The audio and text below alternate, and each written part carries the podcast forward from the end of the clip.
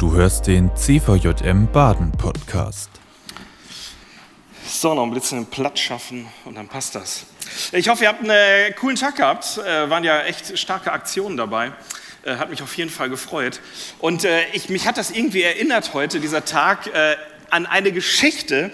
Da war ich zehn Jahre alt. Äh, zehn Jahre. Meine Eltern haben mich auf so ein Sommerfest mitgeschleppt äh, damals. Und es gab eine riesige Kletterwand auf diesem Sommerfest. Und ich dachte, boah, da will ich hoch. Und ich weiß noch, ich habe mich dann da angestellt und ein paar Kinder vor mir, alle sind da hochgeklettert, oben hing so eine Glocke, einmal gegenhauen, dann fallen lassen ins Klettergeschirr und man wurde abgeseilt. Und ich dachte, jawohl, das packe ich auch. So, völlig übermotiviert, ja, ich stelle mich an, komme dann irgendwann an die Reihe, bekomme dieses Klettergeschirr an, gehe an die Wand, fange an zu klettern, kommen die ersten zwei, drei Griffe weit und rutsch ab. Denk, passiert im Besten. Fang nochmal an, kletter hoch, komm bis zum vierten, fünften, rutsch wieder ab, wieder Ravims ins Seil, runter, nochmal neu. Denk, das gibt's doch gar nicht, was ist denn hier los? Ich denke, jetzt muss ich aber mal zusammenreißen, Kruse. Fang wieder an zu klettern, fünf, sechs, sieben, schaff vielleicht so die Hälfte der Kletterwand und wieder, ich rutsch ab runter. Ich glaube, ich habe das vier, fünf Mal äh, ausprobiert und dann kamen mir echt die Tränen. Und dann habe ich da als Zehnjähriger gestanden und habe gedacht, das gibt's doch gar nicht. Diese, diese Scheißkletterwand. Und es standen alle drumherum, alle warteten. Ich habe es nicht geschafft. Irgendwann habe ich das Klettergeschirr ausgezogen und ich habe es nicht geschafft. Und es war so demütigend an diesem Tag für mich, so beschämend, so, oh, das hat mich so gewurmt. Ich weiß noch, ich war irgendwann 25, der Ziffer im Lemgo, ich war schon Jugendreferent, kaufte eine Kletterwand. Ratet mal, wer als erstes da hoch ist. Genau, ich. Ich hatte was gut zu machen. Aber damals war das, war das so, so demütigend, diese ganze Nummer. Äh, ich habe da lange, lange irgendwie, irgendwie hat das mich beschäftigt. Und ich will heute Abend tatsächlich über Demut mit dir reden. Weil ich glaube, das passt wunderbar zu unserem Thema. On the Rocks. Wir haben gestern Abend angefangen und wir haben über Wurzeln gesprochen. Ähm, bitte entschuldigt meine Malkünste. Beim äh, Bibelprojekt haben wir ganz begabte Illustratoren, aber ich bin es nicht. Und wir haben über, über Wurzeln gesprochen und was ein Glauben an den Wurzeln stark macht. Und ich will das heute mal das Bild so ein bisschen erweitern und ich will mit euch heute ein bisschen drüber nachdenken, ja, nicht nur was sind unsere Wurzeln, sondern was, was bringen uns die, die besten Wurzeln, wenn wir am Ende in unserem Lebensbaum, in unserem Glaubensbaum nicht auch einen starken Stamm haben. Und morgen früh will ich euch so ein bisschen mit hineinnehmen, was hilft uns das alles, wenn wir keine, na ihr merkt, meine Markkürze sind begrenzt, wenn wir nicht eine, eine Krone haben, die sichtbar ist, die schön ist. Und ich glaube, dass ein Punkt davon, ganz, ganz wichtig da drin, ist Demut. Und ich weiß nicht, was du mit dem Begriff Demut verbindest. Ich finde, das ist erstmal kein positiv geprägter Begriff. Gedemütigt. Das hat schon so eine, ja, das ist schon so ein bisschen, oh, das will keiner. Runterdrücken, schwer, ist eine Last. Ich weiß nicht, wie du Demut beschreiben würdest. Wenn du jetzt auf einmal erklären müsstest, was ist für dich Demut? Für mich war es lange Zeit etwas, wo ich mich klein mache, wo ich mich unter Wert verkaufe. Wo, wie gesagt, wo das eher so ein bisschen schwierig ist. Es war so ein, oder ist so ein Autoritätsbegriff in der Geschichte. Ja, Menschen wurde gesagt, du hast dich zu demütigen. Und im Grunde genommen forderte man mit diesem Begriff eigentlich nur so eine Art Kadavergehorsam ein. Auch unter uns Christen wurde, glaube ich, zutiefst dieser Begriff manchmal wirklich missbraucht. Er wurde nicht gut benutzt. Es meint gebeugt, gekrümmt. Und für mich ist das ganze Thema Demut eigentlich kein, kein Freiheitsbegriff, kein Freiheitsthema. Es gab eine Zeit, da habe ich, mich, habe ich mich viel damit beschäftigt, mit Demut, weil ich herausfinden wollte, was versteht Jesus eigentlich wirklich unter Demut, was versteht die Bibel unter Demut. Und ich will dich heute mitnehmen auf eine kurze Reise in dieser Predigt, weil ich glaube und zutiefst davon überzeugt bin, dass Demut im Kern ein Freiheitsbegriff ist. Dass Demut im Kern, wenn wir es richtig verstehen, etwas Wunderschönes ist. Und wenn du heute Abend hier rausgehst und nicht, und nicht ein, ein, ein Mühe davon gespürt hast, welche Schönheit in Demut steckt, dann habe ich was falsch gemacht. Demut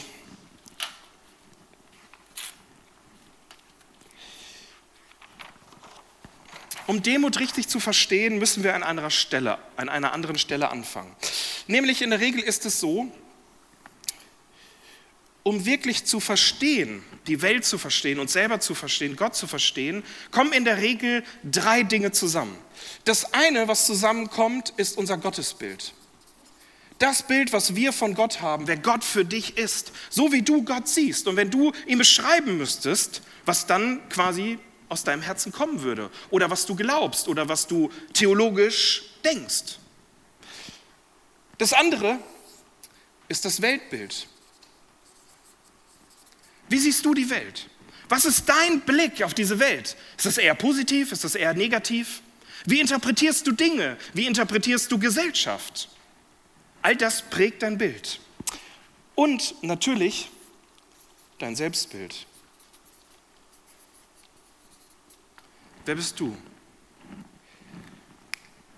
Wer bist du in dieser Welt? Was macht dich aus? Und wie blickst du selbst auf dich? Und alle diese drei Dinge machen am Ende und kommen zusammen und im Grunde genommen in der Mitte entsteht etwas, nämlich wie du am Ende Gott, die Welt und dich siehst. All das bewegt sich hier drin und hat unterschiedliche Anteile. Und du kannst nie eins nur ausklammern. Wir sehen Gott und die, und, und, und die Bibel nie ohne Brille. Du selber hast vielleicht einen verstellten Blick auf dich und erkennst vielleicht manchmal, oh, da gibt es blinde Flecken in meinem Leben. Oder auch, du hast einen Blick auf diese Welt, umreißt auf einmal um diese Welt und merkst, hm, ich habe immer gedacht, das wäre ganz anders. Mitten hinein gehört meines Erachtens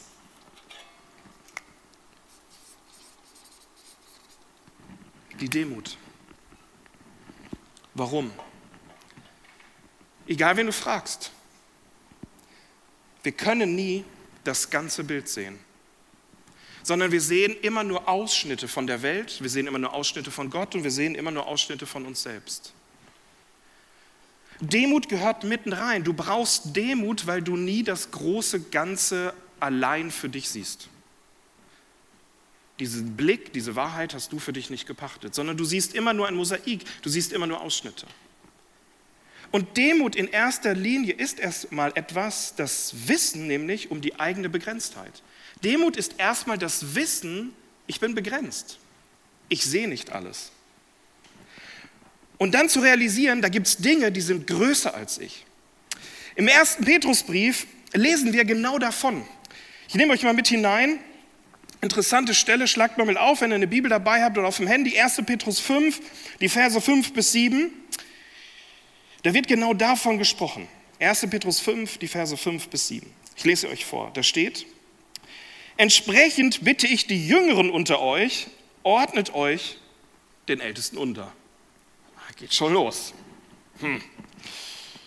Und für euch alle geht, gilt, geht zuvorkommt miteinander um Kleidet euch in Bescheidenheit. Nicht umsonst heißt es in der Schrift, den Hochmütigen stellt sich Gott entgegen, aber wer gering von sich selbst denkt, den lässt er seine Gnade erfahren. Und jetzt kommt's. Demütigt euch. Manche Übersetzungen heißt es beugt. Aber hier steht das griechische, der griechische Begriff für Demut. Demütigt euch also unter die starke Hand Gottes, dann wird er euch erhöhen wenn die Zeit dafür gekommen ist. Ich habe das gelesen und habe mich gefragt, äh, lieber Petrus, was meinst du da, wenn du schreibst, demütigt euch unter die starke Hand Gottes? Jetzt mal ganz ehrlich, was heißt das im Kern? Ich finde, das sind schwierige Verse, die, die wirken für mich zum Teil erstmal befremdlich. Was heißt das, wenn Petrus das schreibt, demütige dich unter die starke Hand Gottes? Demut im Griechischen, im neutestamentlichen Griechisch, da stecken zwei Dinge drin. Einmal das Wort Dio heißt nichts anderes als Diener. Das zweite, was drin steckt, ist Mord. Heißt nichts anderes als Haltung. Wenn das Neue Testament von Demut spricht, dann meint der Begriff die Haltung eines Dieners, einer Dienerin. Demut ist biblisch verstanden, eine Haltung einzunehmen, in der ich bereit bin zu dienen. Das finde ich schon mal spannend, weil jetzt kommen wir mal einen Schritt weiter. Die Haltung einer Dienerin, eines Dieners. Und ganz spannend ist in der Bibel, das bedeutet nicht, sich klein zu machen. Demut in der Bibel, richtig verstanden, bedeutet dich nicht, dich klein zu machen. Schlecht von dir zu denken, zu sagen, ich muss mich bewusst, klein machen, weil Gott ist ja so groß und ich bin nichts wert und ich bin so falsch, ich bin so sündig, ich bin so schuldhaft, ich habe so viele Dinge in meinem Leben, die nicht in Ordnung sind. Und du machst dich klein und klein. Es hat nichts damit zu tun, dass einer kommt, dass Gott kommt und dich runterdrückt, dich klein machen muss, damit er möglichst groß wird. Wenn, wenn das dein Gottesbild ist, das ist falsch. Demut meint aber auch nicht, sich selbst zu überhöhen. Der Begriff ist Hochmut. Widersteht dem Hochmut oder den Hochmütigen heißt es. Es meint Hochmut am Ende die Selbsttäuschung. Ich denke mehr von mir, als ich eigentlich bin. Es meint also Demut, die richtige Stellung vor Gott, der Welt und vor mir selbst zu finden. Weder zu klein noch zu groß von mir zu denken. Und das beste Wort, was ich gefunden habe, was im Grunde genommen beschreibt, was hier beschrieben wird, ist meines Erachtens selbst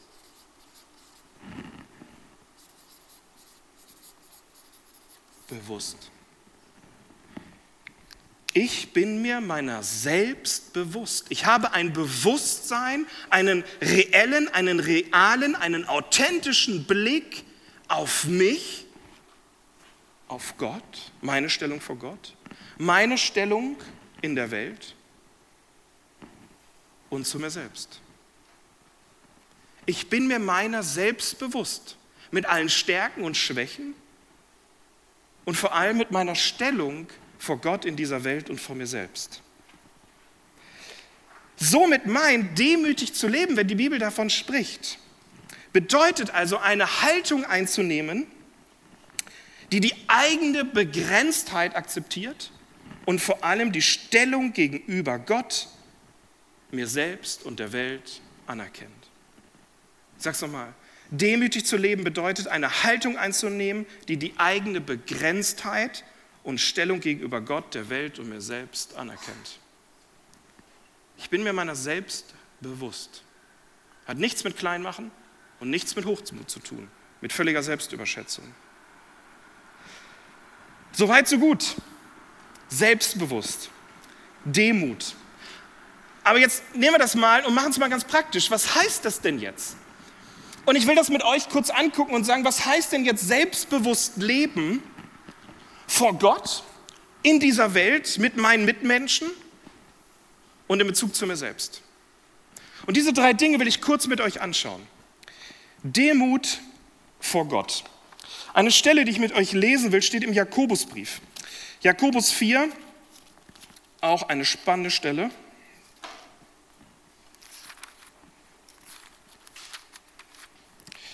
Dort heißt es folgendermaßen, Jakobus 4, Vers 10, beugt euch, demütigt euch vor dem Herrn, dann wird er euch erhöhen. Demütigt euch vor Gott, dann wird er euch erhöhen. Wie geht das? Was heißt das? Ich kann mich erinnern, vor anderthalb Jahren bekamen meine Frau und ich spät abends einen Anruf. Eine sehr, sehr gute Freundin rief bei uns an und einer ihrer engsten Verwandten lag im Sterben. Und sie teilt uns mit, dass sie glaubt, dass eventuell in dieser Nacht es zu Ende geht und sie jetzt bei ihm bleiben würde und quasi eine Art Totenwache übernimmt. Und uns ging das sehr nah, weil es wirklich eine sehr, sehr gute Freundin ist und wir diesen Menschen auch kannten. Sie rief an und wir haben am Telefon für sie gebetet. Am nächsten Morgen um 5 Uhr klingelt mein Handy und sie ruft uns an und teilt uns mit, dass vor einer halben Stunde dieser Mensch verstorben sei. Sie bittet mich, nachmittags vorbeizukommen und eine Art Aussegnung, ich weiß nicht, ob ihr das kennt, das ist am Totenbett noch eine Art Mini-Gottesdienst, eine Aussegnung zu machen. Ich stimme natürlich zu. Ich stehe auf, fahre ins Büro, um mich auf diese Aussegnung vorzubereiten. Irgendwann kommt ein Mitarbeiter bei mir ins Büro und sagt, du hast es schon mitgekriegt. Ich sage, was? Keine Ahnung, was ist passiert? Ja, äh, der Ukraine-Krieg. An diesem Morgen begann ein Krieg in Europa, mit dem ich ehrlich gesagt nicht gerechnet habe. Fassungslos habe ich den Fernseher eingeschaltet und ich weiß nicht, wie es euch ging an diesem Morgen und erst mal eine halbe Stunde mir diesen Wahnsinn da angeguckt, der auf einmal mitten in Europa losbrach. Am Nachmittag habe ich diese Aussegnung, diesen Menschen ausgesegnet und nach Hause geschickt. Nach Hause meine ich zu seinem Vater im Himmel, er war, er war gläubig. Am nächsten Morgen sitze ich in meinem Büro. Ich habe so einen großen Sessel im Büro, wo ich jeden Morgen mindestens eine Stunde sitze und mit Gott rede und in der Bibel lese. Und ich sitze da und, und rede mit Gott darüber und denke, Gott, was, was ist das hier? Was, was soll das alles? Ich finde das so krass. Dieser Mensch, der stirbt, dieser Krieg, der da begonnen hat, Menschen sterben, meines Erachtens für nichts und wieder nichts. Was soll dieser ganze Wahnsinn? Und in diesem Morgen habe ich eins begriffen. Ihr Lieben, alles in unserem Leben, alles, alles in deinem und meinem Leben ist eine Leihgabe Gottes. Den Menschen, den du liebst, zu deiner Rechten oder Linken, ist eine Leihgabe Gottes. Das Geld auf deinem Konto ist eine Leihgabe Gottes. Das Haus, was du vielleicht schon besitzt, ist eine Leihgabe Gottes. Dein Studiumabschluss ist eine Leihgabe Gottes. Die Menschen, die du liebst, sind eine Leihgabe Gottes. Das ist brutal. Wenn man das mal kurz auf sich wirken lässt, dann merkt man, wie krass das ist, weil all das kannst du verlieren. All das kann im Bruchteil einer Sekunde vorbei sein. Ich habe euch gestern von meinem Unfall erzählt. Innerhalb von einer Sekunde kann alles vorbei sein. Es war nicht klar, ob das mit meinem Fuß jemals wieder wird. Und innerhalb von einer Sekunde nimmt das Leben eine Wendung. Und gerade die Menschen in der Ukraine können, glaube ich, gerade ein Lied davon singen, wie innerhalb von, von wenigen Stunden, wenigen Minuten, wenigen Sekunden sich alles ändern kann. Ihr Lieben, das ist ein, ein, ein brutaler Gedanke, aber wir, wir verdrängen den in unserer westlichen Welt so gern. Alles in deinem und meinem Leben ist eine Leihgabe Gottes und kann jede Sekunde vorbei oder weg sein. Das kann auch Angst machen. Und es ist okay. Aber weißt du was? Ich habe dann weiter nachgedacht und habe gedacht, was ist eigentlich das, was in all dieser Welt, die so schnell ist und wo so schnell alles vorbei sein kann oder weg sein kann, was ist das, was steht? Und weißt du was, es gibt, es gibt drei Dinge, die sind fest. Das Erste, was Gott sagt, was die Bibel sagt, was völlig fest ist, ist die Liebe Gottes zu dir. Nichts und niemand, keine Gewalt, keine Mächte können dich reißen aus der Liebe Gottes. Du selbst nicht, keine Schuld, keine Sünde, keine Scham, keine Macht, keine Gewalt dieser Welt kann dich trennen von der Liebe Gottes. Amen. Das muss mal tief in unser Herz. Das fällt mir am schwersten, das sage ich euch ganz ehrlich. Nichts kann mich trennen, auch ich selbst nicht, von dieser Liebe Gottes ich bin geliebter Sohn, du bist geliebte Tochter Gottes. Sich einen Moment darin zu sonnen und zu sagen, ja Vater, danke. In einer Welt, die so bruchstückhaft, die so, die so am, gefühlt manchmal zwischen den Fingern wie Sand und daher äh, rieselt, steht deine Liebe fest. Das Zweite, was Gott sagt und was die Bibel uns fest zusagt, ist, meine Identität, deine Identität in Jesus Christus kann dir niemand rauben. Identität, idem, idem bedeutet derselbe, der gleiche, etwas, das feststeht. Gott bindet sich an sein Wort und Gott sagt, ich gebe dir eine Identität in mir. Du bist versiegelt in mir, du bist Sohn und Tochter. Deine Identität steht fest. Ihr Lieben, was für ein Vorrecht. Du bist versiegelt. Du bist versiegelt in Gott. Und niemand und nichts kann dir diese Identität rauben. Und das Dritte, was Gott uns zusagt, und das finde ich so bemerkenswert, er sagt, du bekommst von mir ein Bürgerrecht im Himmel. Mögen Despoten dieser Welt hier einfallen. Und weiß Gott, ich bete dafür und will es nicht, dass wir flüchten müssen.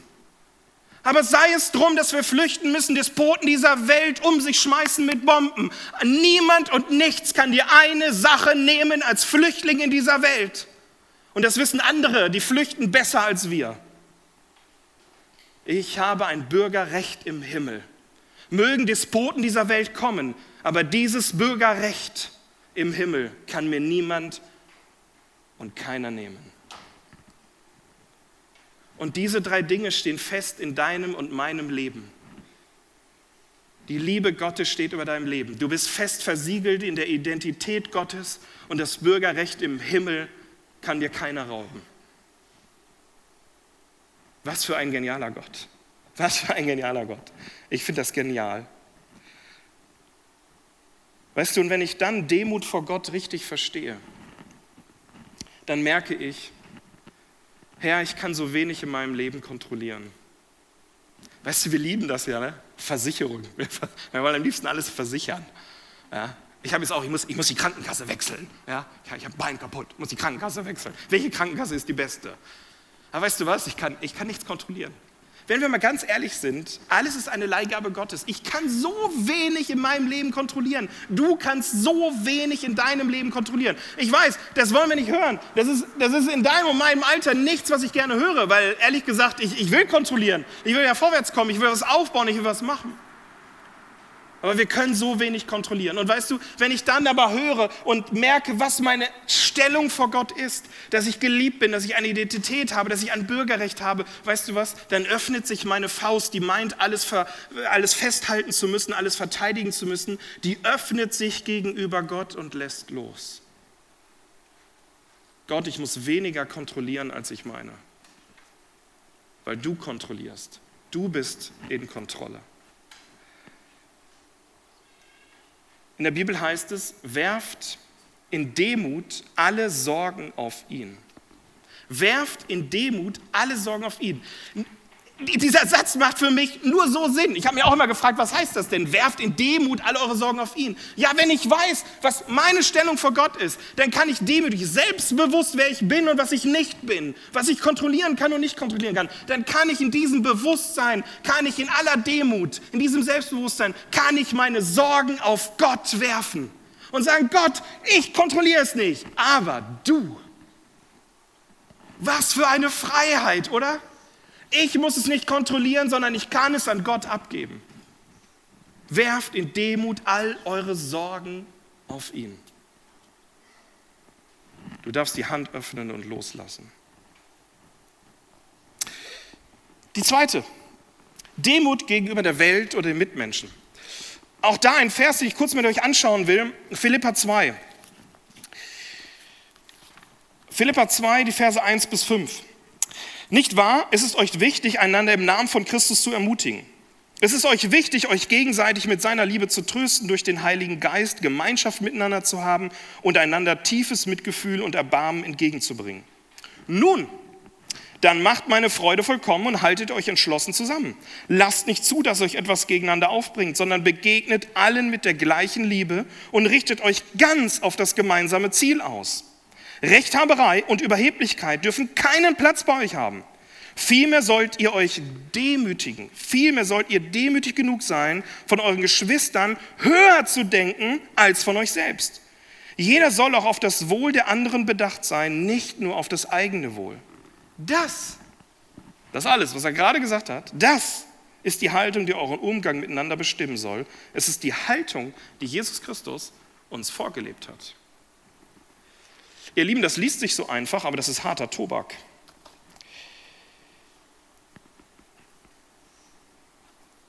Ich glaube, ich kann diese Verse nur ernst nehmen.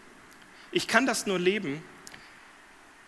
Ich kann nur den anderen höher achten als mich selbst, wenn mir bewusst ist, dass ich begrenzt bin und dass ich ergänzungsbedürftig bin. Wisst ihr, es, es gibt einen Kampf in dieser Welt, der schon seit der Schöpfung tobt. Und der Kampf, der ist folgendermaßen. Der Feind sagt, du musst stark sein. Gott sagt, in den Schwachen bin ich mächtig. Der Feind sagt, du musst alles alleine schaffen. Gott sagt, es ist nicht gut, dass der Mensch alleine sei. Der Feind sagt, verschaffe dir Gehör und setze dich durch. Gott sagt, sei stille und erkenne, dass ich Gott bin. Der Feind sagt, du musst an dich denken. Gott sagt, achte den anderen höher als dich selbst. Der Feind sagt, du musst es verstecken. Gott sagt, wandelt im Licht, so wie ich im Licht bin, und ihr werdet Gemeinschaft haben. Demut vor der Welt, Demut vor meinen Mitmenschen bedeutet, du musst nichts verbergen und genauso auf der anderen Seite, du musst nichts beweisen. Du darfst du sein. Wir dürfen verletzlich, hilfsbedürftig und ergänzungsbedürftig sein und das auch anderen zugestehen. Und wisst ihr was? Ich, ich glaube zutiefst daran, was ist das für ein tiefer Schatz, den Gott uns da anbietet, für ein tiefer Schatz, den wir hier in der Bibel finden. Ich darf hilfsbedürftig und ergänzungsbedürftig sein. Nein, echte Demut sieht nicht alles, echte Demut kann nicht alles. Ich darf Hilfe annehmen und ich darf davon ausgehen, dass ich ergänzungsbedürftig bin. Und weißt du was? Ich finde das, ich find das so, ein, so eine krasse Gegenkultur, als die wir gerade in unserer Gesellschaft haben. Und ich finde die so schön. In einer Gesellschaft, in der jeder um sein Recht kämpft, gehört zu werden. In der die rechten und linken Seiten, egal wo, immer polarisierender werden, immer kämpferischer, immer mehr die Fäuste geballt werden. Alle aufeinander losgehen, die Ränder laut schreien und die Mitte immer leiser wird. Da dürfen wir als Christen aufstehen und sagen, hey, echte Demut meint, ich darf Hilfe annehmen und ich bin ergänzungsbedürftig. Welche Last fällt da von einem Herzen? Ich muss nicht um mein Recht, um alles in dieser Welt kämpfen, sondern ich darf es loslassen. Ich darf sagen, ja, ich brauche die Hilfe von anderen Menschen. Ja, ich brauche die Ergänzung von anderen Menschen. Ich muss das nicht alleine tragen. Ich darf mich ergänzen lassen. Und wieder, welche Freiheit, ihr Lieben, steckt da drin? Welche Freiheit, sagen zu dürfen, ja, ich brauche Hilfe. Ich habe das erlebt, als ich nach Hause kam, drei Wochen Krankenhaus, ich kam zurück und ich konnte die ersten sechs Wochen nichts machen. Ich durfte null auftreten, gar nicht. Ich äh, konnte mich kaum bewegen und ohne meine Frau und ohne gute Freunde wäre ich in diesen Tagen, in diesen Wochen, ich wäre, ich hätte nichts, ich wäre verhungert. Ich hätte nichts machen können, gar nichts. Ich habe irgendwann, wer schon mal auf Krücken gegangen ist, weiß, dass irgendwann hängt man sich so einen Jutebeutel um, die, um den Kopf, ja, um den Hals und man schmeißt alles ja, wie so ein Känguru in diese Jutebeutel und dann mit so zwei Krücken geht man vorwärts. Das war acht Wochen meines Lebens. Ich bin ergänzungsbedürftig. Und das Dritte, und das hat es nochmal in sich, Demut, selbstbewusst Leben vor mir selbst. Ich weiß nicht, wie du das wahrnimmst, aber ich erlebe selbstbewusst Leben mit mir selbst ganz oft als eine innere Spannung. Etwas, wo ich erlebe, boah, da stehen Dinge irgendwie im Widerspruch. Da sind Dinge auf der einen Seite, wo ich sage, ja, weißt du, ich, ich, ich selber will ja, ich will ja gut sein, ich will was bewegen, ich will was richtig machen. Und dann weiß ich, da gibt es auf der einen Seite ah, da gibt es echt Sünde. Dinge, die ich falsch laufe, die nicht gut laufen, wo ich weiß, da gibt es Dinge in meinem Leben nach wie vor, die würden mich eigentlich von Gott trennen. Aber ich weiß ja auf der anderen Seite, ah, da gibt es Gnade. Ich weiß, auf dieser Seite gibt es Scham.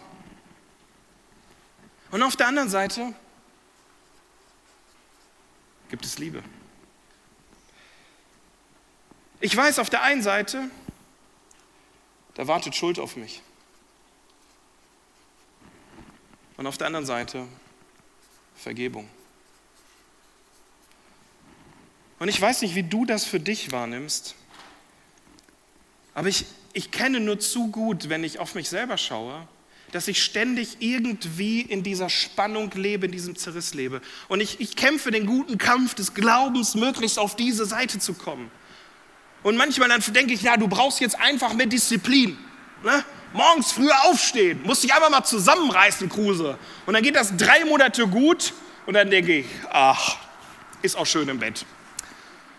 Ich weiß nicht, wie du das wahrnimmst, an großen und kleinen Dingen, aber es ist ein ständiger Kampf, ja, sich selber besser zu machen, sich selber irgendwie in diese Richtung zu drücken, zu bewegen, an mir selbst zu arbeiten, mit mir selber diszipliniert zu sein, Dinge anzupacken, vielleicht sogar Hilfe in Anspruch zu nehmen.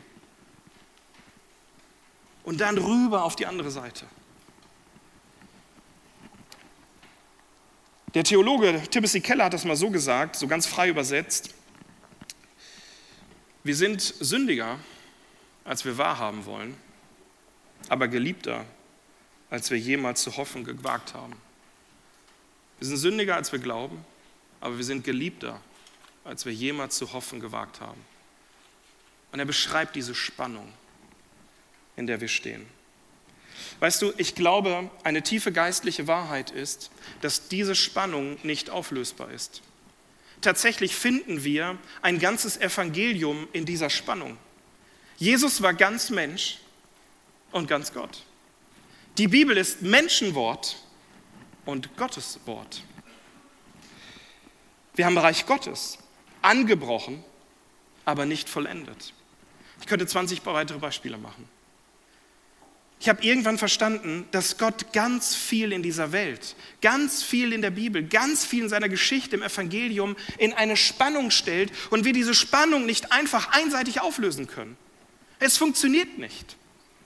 Selbst Jesus in den Evangelium stellt vieles in eine Spannung. Er löst es nicht einfach zu einer Seite auf, sondern er belässt es und er setzt es manchmal bewusst in eine Spannung. Und du denkst, und jetzt? Wie geht es jetzt weiter? Was soll das? Weißt du, ich glaube, und das war eines der größten Learnings für mich, diese Spannung auszuhalten, gehört zu einem Glauben, der erwachsen wird. Diese Spannung nicht einfach einseitig aufzulösen, sondern sie auszuhalten, gehört zu einem erwachsenen Glauben. Die Frage ist nur, wie schaffe ich das? Auch da noch ein letzter Vers aus dem Galaterbrief, Galater 6, Vers 14. Da heißt es, für mich jedoch ist es unmöglich, auf irgendetwas anderes stolz zu sein, als auf das Kreuz von Jesus Christus, unserem Herrn. Und jetzt kommt's. Durch ihn ist die Welt für mich gekreuzigt und durch ihn bin ich für die Welt gekreuzigt. Hier wird genau dieser Zerriss, diese Spannung beschrieben. Weißt du, und wenn ich an meine Grenzen komme, wenn ich darum kämpfe, irgendwie diese Spannung zu halten und am liebsten sie einseitig auflösen möchte und natürlich nur noch hier leben möchte, aber eigentlich mir eingestehen muss in einem erwachsenen gewordenen Glauben, ich kann diese Spannung nicht einfach auflösen, weil Jesus tut es auch nicht. Aber weißt du, was Jesus tut? Und das ist das Geniale. Die Welt ist für mich am Kreuz gestorben und ich für die Welt dann bedeutet das, dass Jesus selbst sich in diese Spannung hineinstellt. Und mit beiden Armen am Kreuz hängend hält er diese Spannung. Und Jesus selbst sagt, ja, diese Welt und die Dinge und du selbst und dein eigenes Bild über dich ist in eine Spannung manchmal gestellt. Und so gern du das würdest, du kannst sie nicht einseitig auflösen. Es gehört dazu, diese Spannung zu halten. Und wenn du und ich dahin kommen und sagen, ich kann sie aber nicht halten, Jesus, ich werde manchmal irre daran, dann spricht Jesus dir zu in dem Bild von gestern Abend, dann komm an meinen Tisch, denn am Kreuz halte ich diese Spannung für dich. In Jesus darf ich dorthin kommen, in Jesus komme ich an den Tisch.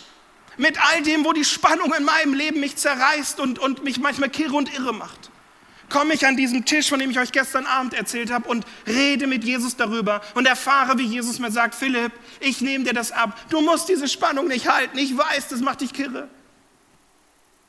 Aber ich halte sie für dich. Auch das ist Teil des Evangeliums. Auch das ist Kreuz. Selbstbewusst meiner selbst mir bewusst, komme ich zu Jesus. Leben in der Spannung.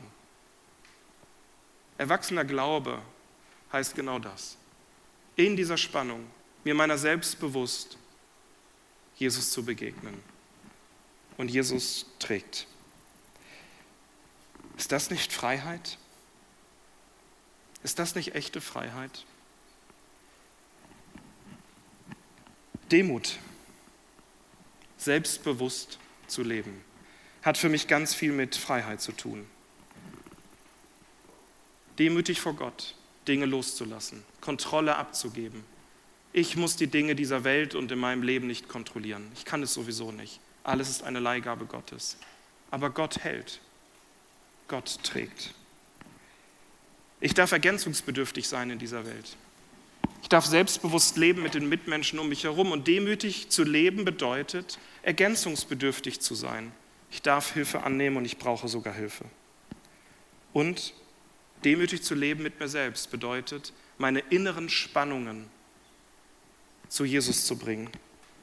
Meine eigene Unvollkommenheit Jesus zu zeigen, Jesus zu bringen und darin Jesus zu erleben. Das ist wahre Freiheit. Jesus, ich danke dir,